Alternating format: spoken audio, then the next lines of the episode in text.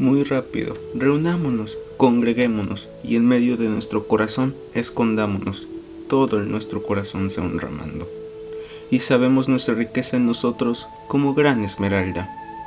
Hagamos desaparecer nuestros lugares sagrados, nuestros calmecac, nuestros juegos de pelota, los nuestros teposhkali, las nuestras casas de canto, que solos se queden los nuestros caminos y que en nuestros hogares que nos preserven hasta cuando se digna salir el nuevo sol, los venerados padres y las veneradas madres, que nunca se olviden de decirle a sus jóvenes y que les enseñen a sus hijos mientras se dignen vivir, precisamente cuán buena ha sido hasta ahora nuestra amada Anáhuac, donde nos cuidan nuestros venerados difuntos, su voluntad y sus deseos, y solo también por causa de nuestro respeto por ellos y nuestra humildad ante ellos, que recibieron nuestros venerados antecesores, y que los nuestros venerados padres, a un lado y otro en las penas de nuestro corazón, los hicieron reconocer en nuestro ser.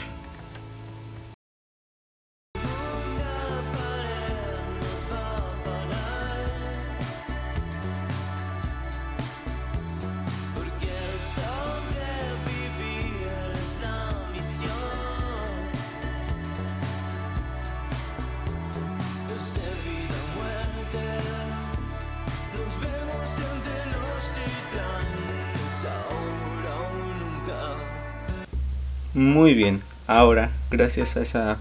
presentación cuya canción es cortesía de la banda Zoe, de su canción Aztlán, perteneciente a su álbum del mismo nombre, podemos dar inicio a este podcast. Buenos días, tardes o noches, yo soy Genaro Isaí Benítez Vite y el día de hoy me presento de nuevo en este sencillo podcast. Antes de comenzar de lleno con el tema de hoy que se viene muy interesante, está decirles de nuevo mi aclaración. Eh, por medio de la cual yo, yo reconozco que por lo polémico del asunto de este tema, no busco ofender a ninguna creencia o manera de pensar mencionada o relativa a lo que se presenta en este podcast, sino que busco llevar a las personas a una certera reflexión respecto a este tema trascendental conocido por conquista. Ahora sí, ya entrando más en materia, el podcast pasado, de la semana pasada, nos quedamos en el tema de que el imperio mexica, bueno, la triple alianza, mejor dicho, había caído. Los españoles tenían control sobre ellos, aliándose con otros pueblos, con otras culturas relativamente cercanas a este pueblo y que tenían conflictos incluso con los mexicas. Y eso fue lo que precipitó la caída y conquista de los pueblos en el centro de México. Unos se juntaron con lo que serían las huestes españolas y otros pues fueron conquistadas y subyugadas por los españoles. Pero ahora bien hay que ver más allá, porque no está de más decir y recordar que en ese entonces en el todo el territorio que actualmente conforma lo que es México, en ese entonces el virreinato de la Nueva España, no solo había mexicas, purépechas y tlaxcaltecas en Mesoamérica, sino que había un montón más de culturas, pero literalmente un montón. Por la parte del norte de lo que actualmente es México, incluyendo el sur de lo que actualmente es Estados Unidos, había un sinfín de tribus nómadas de origen chichimeca y muchas más muchas otras culturas que actualmente se encuentran en el sur de Estados Unidos también. Eh, por otra parte, en el sur del actual territorio nacional estaba una cultura que es muy recordada, que es la cultura maya, dividida en ese entonces ya en 16 señoríos que abarcaban pues toda la península de Yucatán y que gracias a la jungla, a la jungla que nuestro presidente está devastando, pero bueno, eso es tema aparte. Eh, la jungla que hay en, en la región del Mayapán, en la región de la península de Yucatán, pues esto dificultó bastante el acceso para, ahora sí, lo que sería las, los conquistadores. Literalmente la conquista tardó bastante en el sur. Incluso, si mal no recuerdo, hubo un señorío que gracias a lo denso que es la selva yucateca, o que era la selva yucateca en ese entonces, pues se mantuvo oculto y libre de intervención española hasta muy entrado el siglo XVII. No obstante, los españoles tuvieron relativo control del país desde el actual centro-sur de Estados Unidos hasta Centroamérica y pues obviamente más allá, pero esos son temas aparte relativos a la conquista de los pueblos precolombinos en Sudamérica. No obstante, esta aparente hegemonía y dominio español no significó paz, no significó mucho menos estabilidad y no significó para nada la sumisión de los pueblos conquistados, pues hubo un sinfín de levantamientos de pueblos indígenas en todo el periodo como colonial, debido a diversas causas, debido a diversas situaciones que llevó a estos pueblos, a estas culturas, a tomar las armas o incluso, no sé, con palos y piedras en muchos casos, en la mayoría de los casos, si mal no recuerdo, incluso nada más con palos y piedras o con armas de piedra, se vieron y tuvieron que levantar en armas contra el dominio español que de cierta manera, honestamente, amenazaba su tierra, amenazaba la tierra de sus ancestros, pues ellos estaban en esta tierra mucho antes de que los españoles vinieran. Y como vimos en la clase en el podcast pasado perdón chale ya me siento como en escuela pero no. Como vimos en el podcast pasado los españoles vinieron a América con unos propósitos pero uno de ellos era el obtener riquezas el explotar los recursos tanto humanos como como naturales y entre ellos pues también estaba la tierra y pues a las personas. Y antes de enumerar unos casos de levantamientos es importante, pienso yo, saber por qué lo hicieron. Es decir, esta gente no se levantó un día y dijeron, ah, a matar españoles. No, las cosas no fueron así. Esta gente, al ver que los españoles, gente que jamás habían visto, venían muy muy así, queriéndolos doblegar, queriendo que cambiaran su religión, que les sirvieran a ellos, que explotaran las tierras que eran de su pertenencia e incluso quitarles esas tierras para dárselas a caciques españoles, bueno, pues esta gente, muchos prefirieron morir antes que verse no esclavizados, pero sí doblegados bajo el yugo español, mientras que por otra parte muchos otros optando por tratar de preservar la libre determinación de sus pueblos, se vieron en la triste pero muy frecuente necesidad de levantar, de levantarse en armas. Como veremos a continuación les enumeraré rápidamente 30 sublevaciones, rebeliones, conflictos llevados a cabo por pueblos indígenas contra el dominio español. Y empezamos. Muy bien, y comenzamos con sublevación indígena en Pánuco, 1523, rebelión de zapotecas y mixes en 1523, insurrección de los opolingos en Chiapas, 1531, rebelión de los cascanes desde Nayarit a Zacatecas, 1540, rebelión de los zapotecos en Oaxaca en diversos años, rebelión de los huachichiles de Zacatecas en 1570, sublevación de los indígenas de Nueva Galicia en 1584, rebelión de los guasabes en Sinaloa 1598, insurrección de los yaquis al mando de Lautaro y Babilonio en 1609 y 1610, rebelión de los indígenas del Tecax, eh, Yucatán en 1610, rebelión del cacique Tzo en Sinaloa en 1625, rebelión de los Guasabes de Sinaloa en 1632, sublevación de los indígenas de Bacal, Yucatán en 1639, rebelión de los Tauromaras en 1650, insurrección de los indígenas de, Tehuantepec en 1660, sublevación de los indígenas en Oaxaca en 1681, túmulo popular de la Ciudad de México en 1692, rebelión de los Pimas en Caborca y Tabutama en 1695, rebelión de los indígenas de Tuxtla, Chiapas en 1695, rebelión de los indígenas en el Nuevo Reino de León en 1709, rebelión de los Sendales en Chiapas en 1712, rebelión de los Seris de Sinaloa en 1724, rebelión yaqui contra misiones jesuitas en 1735, alzamiento de los Seris de Sonora en 1748, rebelión de los Seris de la Pimería Baja de 1755 a 1759, insurrección de los mayas en Yucatán dirigida por Jacinto Canec, ojo, esta sí fue muy intensa, en 1761. Guerra contra los seris de, Hermosillo en 1767. Sublevación del indígena Juan Cipriano en Guanajuato en 1767. Rebelión de los indígenas en San Diego, California en 1775. Y rebelión del indígena Mariano en Tepic en 1801. Como pudimos ver con la anterior enumeración de más de 30 conflictos indígenas y levantamientos, rebeliones y todo eso, la paz en la Nueva España no fue algo duradero. La paz y la estabilidad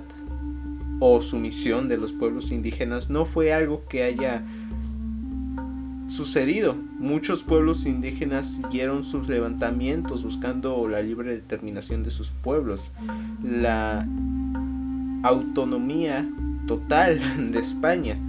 Y aquí es importante destacar unos. Primero quiero destacar algo que me resultó bastante interesante de el último, del levantamiento del indígena Mariano, coloquial y popularmente se le conoce como el indio Mariano, que se levantó en armas y bueno, pues técnicamente a la postre fue capturado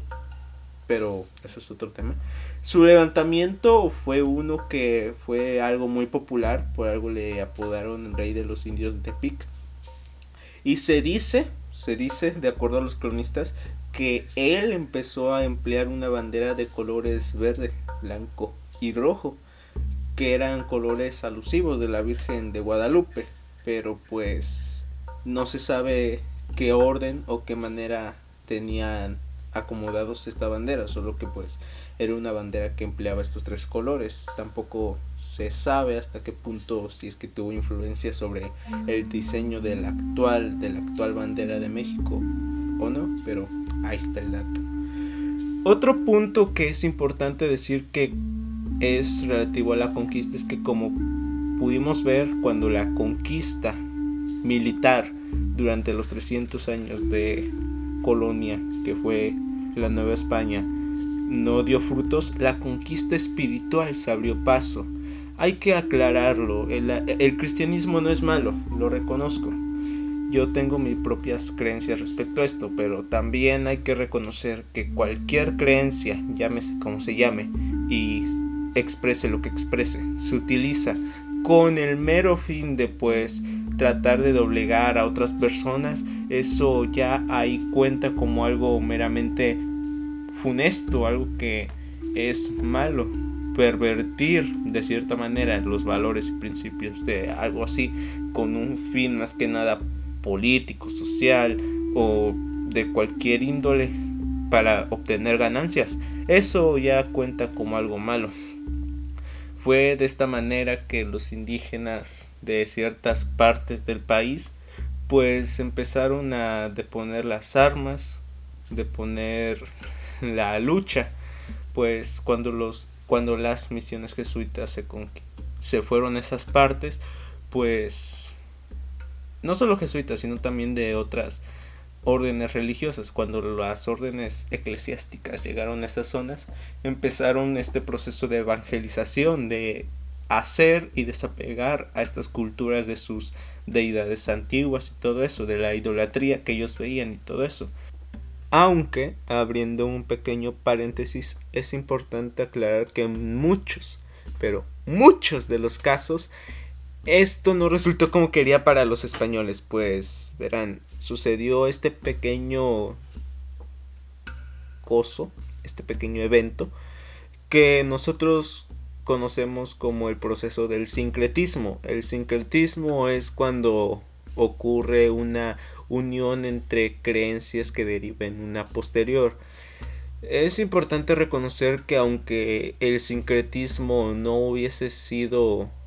la conversión, perdón, la conversión de los indígenas al catolicismo no hubiese sido forzoso, de igual manera se hubiese dado el sincretismo. ¿Qué pasa? Que en partes del centro del país la religión católica se, se fusiona con lo que sería el culto que tienen ciertas ciertos pueblos indígenas a lo que serían sus deidades. Incluso en ciertas partes de México donde antes se encontraban adoratorios a deidades prehispánicas, eh, ocurre este proceso de sincretismo en el cual esos lugares pasan de ser adoradores, adoratorios, perdón, de deidades prehispánicas a adoratorios de vírgenes y santos. Tal es el caso del Cristo de Palma en el Estado de México o de la Virgen de Guadalupe en el Cerro del Tepeyac. El sincretismo es un tema muy extenso y muy aparte que no es fácil de abarcar, pero abro este pequeño paréntesis para aclarar que este proceso ocurrió. Bueno, continuamos. No obstante, aún con esto las rebeliones pues no cesaron, no cesaron. Algunos grupos como los yaquis eh, adoptaron lo que era el catolicismo. De hecho, la bandera de la nación yaqui, eso existe y es reconocido por el gobierno de cierta manera como parte independiente. Eh, adoptó el cristianismo, incluso tienen una cruz en su bandera. Eh, no obstante, pues siguieron luchando, adoptaron el catolicismo, pero se dieron cuenta de que la manera en que lo profesaban, por así decirlo, los otros no no era impedimento, el que ellos profesaran eso no era impedimento para buscar solo una cosa, la libre determinación de su pueblo y el encontrar, encontrar una manera de poder administrar su propia tierra. De igual manera, el caudillo Jacinto Canec, a pesar del adoctrinamiento que tenían los españoles sobre los mayas, surgió como pelea, no reconociendo a, más rey que a Dios en sus palabras. Pero, pero un claro ejemplo, ya dejando de lado todo esto, de lo que sería resistencia, pero verdadera resistencia de los pueblos indígenas de manera un tanto militar como espiritual, fue el pueblo mixe. En el siguiente podcast abarcaré un poco más acerca del pueblo mixe y de su permanencia, incluso hasta nuestros días, de cómo es que este pueblo fue capaz de repeler militarmente a los conquistadores españoles e incluso repeler la influencia espiritual, religiosa que tuvieron las órdenes en casi todo el país, porque hasta día de hoy el pueblo mixe que se ubica en la sierra no recuerdo en este momento, una disculpa, si es de Guerrero o de otro estado, pero se ubica específicamente en lo que sería la sierra de un estado de estados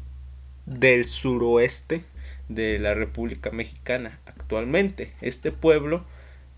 hablándoles un poquito y adelantándoles para entrar un poco en contexto de lo que hablaremos la próxima en el próximo podcast, el pueblo mixe tiene la creencia en una deidad, un ser semidivino, por así verlo, llamado Condoy. De hecho, en la bandera, porque sí, también estos se agrupan como, no una nación independiente, pero sí como una, un pueblo entre ellos que se ve representado por una bandera. Bueno, pues el pueblo mixe eh, en su bandera tiene esta deidad, este ser llamado Condoy, que es un rey que de acuerdo a ellos cuando llegaron los españoles fue un caudillo que los liberó, que los guió en la batalla. Honestamente y aplicando un razonamiento, eh, pienso que esto no fue tal como sucedió. Analizando históricamente las cosas es posible que Condoy puede que haya existido, pero no como un ser sobrenatural como lo describe en la historia de que podía lanzar rocas y despedazar españoles, sino que más bien como un caudillo que supo repeler los ataques de los españoles y que pues con el paso del tiempo fue exaltado esta figura de deidad, esta figura de semidios. Ya en el podcast siguiente abarcaremos más acerca del tema del pueblo mixe y muchos otros, el pueblo Seri en lo que es el estado de Sonora, también el pueblo Purépecha, que si bien en su momento se alineó con los españoles, ya con la independencia de México logró cierta hegemonía. Y hasta nuestros días mostraré el caso de un pueblo en el actual estado de Michoacán llamado Cherán y cómo es que ese pueblo ha logrado cierta estabilidad apegándose, claro, a sus raíces purépechas. Pero para todo eso y más, síganos en el próximo episodio y final episodio de este podcast, titulado La resistencia de los pueblos indígenas hasta nuestros días. Yo soy Genaro y esto fue Yolotlán, así se llama este canal, el lugar de nuestro corazón. Ya por último no me queda más que expresar el agradecimiento al compositor y músico Kevin McLeod por la por las piezas que fueron expuestas en el presente podcast The Long Road Ahead y The Sky of Our Ancestors. De igual manera al canal R3 Music Box por el cover del himno nacional mexicano en caja de música que se presentó en este podcast. Muchas gracias. Y sin nada más por el momento, yo me despido. Y esto fue la conquista que nunca se concretó.